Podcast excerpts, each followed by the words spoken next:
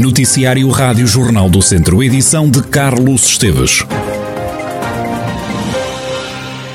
Greve nas cantinas, fechou várias escolas na região. Os funcionários das cantinas reclamam um aumento salarial. O protesto levou ao encerramento dos estabelecimentos de ensino, como adianta Afonso Figueiredo, do Sindicato de Hotelaria do Centro.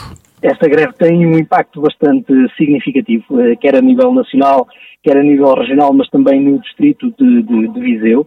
Eh, em particular nas, nas cantinas escolares, eh, que hoje já temos nota já do encerramento de um conjunto significativo de refeitórios de escolas, no é caso da Escola Emílio Navarro, o caso da Escola Grão Vasco, da Escola de, de João de Barros em Marcevelos, e de muitas outras, ainda estamos também a fazer o levantamento destas situações.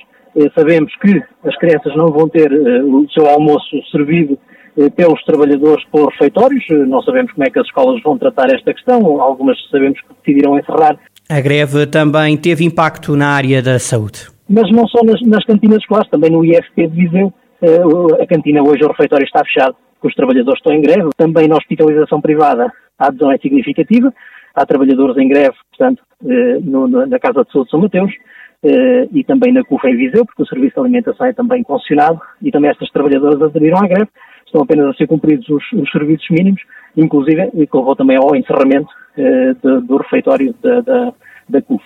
Afonso Figueiredo, do Sindicato de Hotelaria do Centro, com impacto da greve dos funcionários das cantinas na região de Viseu.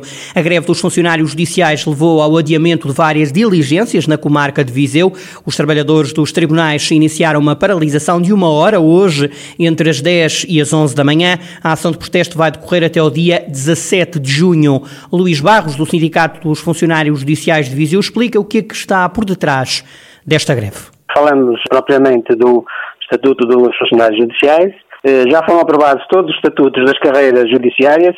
A carreira dos oficiais de justiça continua sem ser aprovada e é a nossa principal reivindicação. Reivindicamos também um estatuto de apresentação eh, mais favorável, porque os funcionários judiciais trabalham muito para além das horas de trabalho e, eh, e, nós reclamamos nesse aspecto que essas horas sejam compensadas em termos de, de reforma, de apresentação, né, em termos de bonificação para a reforma também para todos os oficiais de justiça, formação especializada, preenchimento integral dos lugares que não são preenchidos, as formações que foram congeladas, tudo uma série de reivindicações que, que vêm sendo adiadas ao longo dos últimos anos. O sindicalista acrescenta que as reivindicações não são novas, mas o governo nunca respondeu a estas pretensões.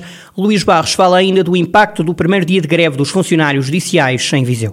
Posso falar concretamente aqui do Núcleo de Viseu, que é onde eu estou, que eh, a adesão foi, foi boa. Foram suspeitas muitas, eh, muitas diligências neste período, né? o período só abrange uma hora durante o dia, ou seja, das 10, das, das 10 às 11. E assim muitas secretarias fecharam, não tiveram atendimento sequer ao público. Luís Barros, do Sindicato dos Funcionários Judiciais de Viseu, que hoje iniciaram uma greve de um mês, um protesto que decorre entre as 10 e as 11 horas da manhã.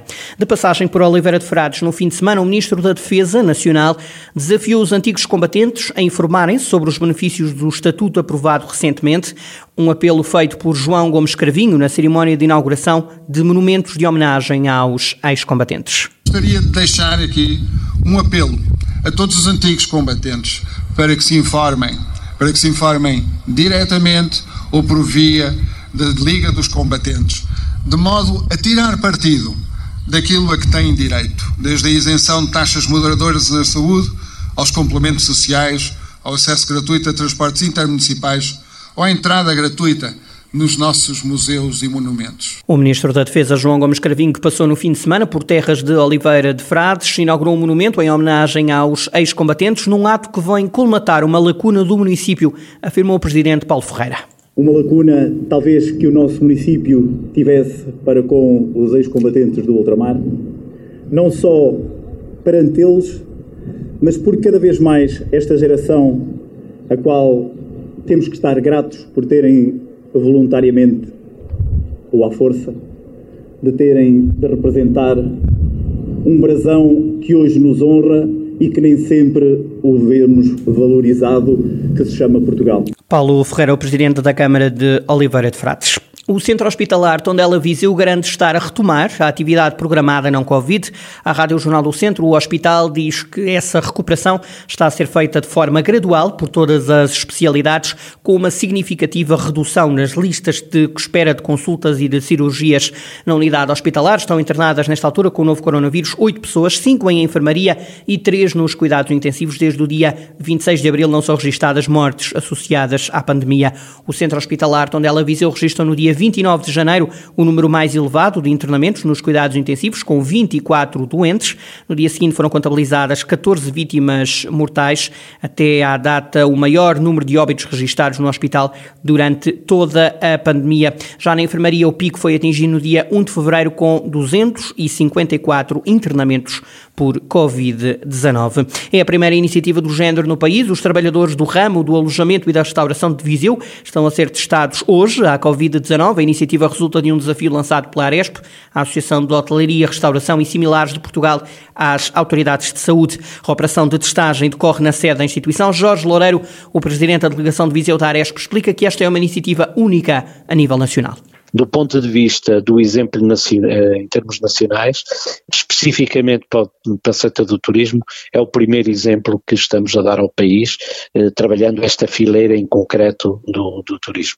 Há de facto já vários exemplos em termos nacionais e até aconteceram com a Associação Comercial de uma forma mais transversal e genérica, especificamente para o turismo, este é o primeiro exemplo que queremos dar e queremos, em termos também agora de estrutura nacional, replicar em termos nacionais para outras áreas. Jorge Loureiro, Presidente da Delegação de Viseu da Aresp, que está a testar os profissionais da restauração e de alojamento no Conselho Viziense, só esta manhã já foram testadas mais de 60 pessoas.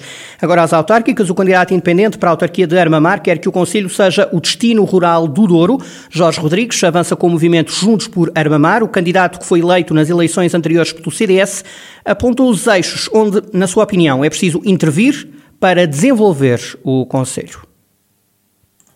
O motor económico principal do nosso Conselho é realmente a agricultura, seja que nós tenhamos também aqui uma agricultura de excelência e temos os produtos que realmente sejam conhecidos a nível nacional e internacional como sendo bons, que é o caso da maçã e do vinho, mas também alargar a outros produtos que também conseguimos ter aqui com umas características aqui de clima que nós temos aqui no nosso Conselho, que conseguimos fazer um bom trabalho também na divulgação desses produtos, mas sempre numa visão de sustentabilidade. A questão do, do turismo, nós aqui em Armamar temos uma oferta enorme em empreendimentos turísticos e temos que criar aqui uma dinâmica com, com a restauração, o comércio, com os produtos endógenos, com o alojamento, com as vezes conseguimos criar aqui uma dinâmica potencializarmos mais a, aqui o nosso Conselho, que tem todas as condições para isso. Jorge Rodrigues, candidato ao Movimento Independente Juntos por Armamar. Sara Bugarinha é candidata pela CDU à presidência da Câmara de Mangualde nas próximas autárquicas. A comunista diz que aceitou ser candidata porque diz a coligação tem mostrado o trabalho no Conselho ao longo dos anos. O objetivo, garante Sara Bugarim, é ir ao terreno falar com as pessoas num trabalho de proximidade. Efetuar um melhoramento das condições de vida, garantir tudo o que é serviço à população se melhorar, se amplia e se renova. É esse o grande objetivo.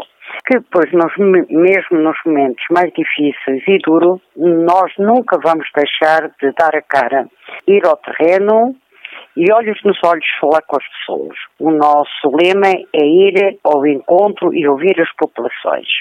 Um trabalho de proximidade e de envolvimento das populações e ao movimento associativo com um debate aberto e franco. Olhos nos olhos, apresentação, soluções, ouvindo propostas e preocupações.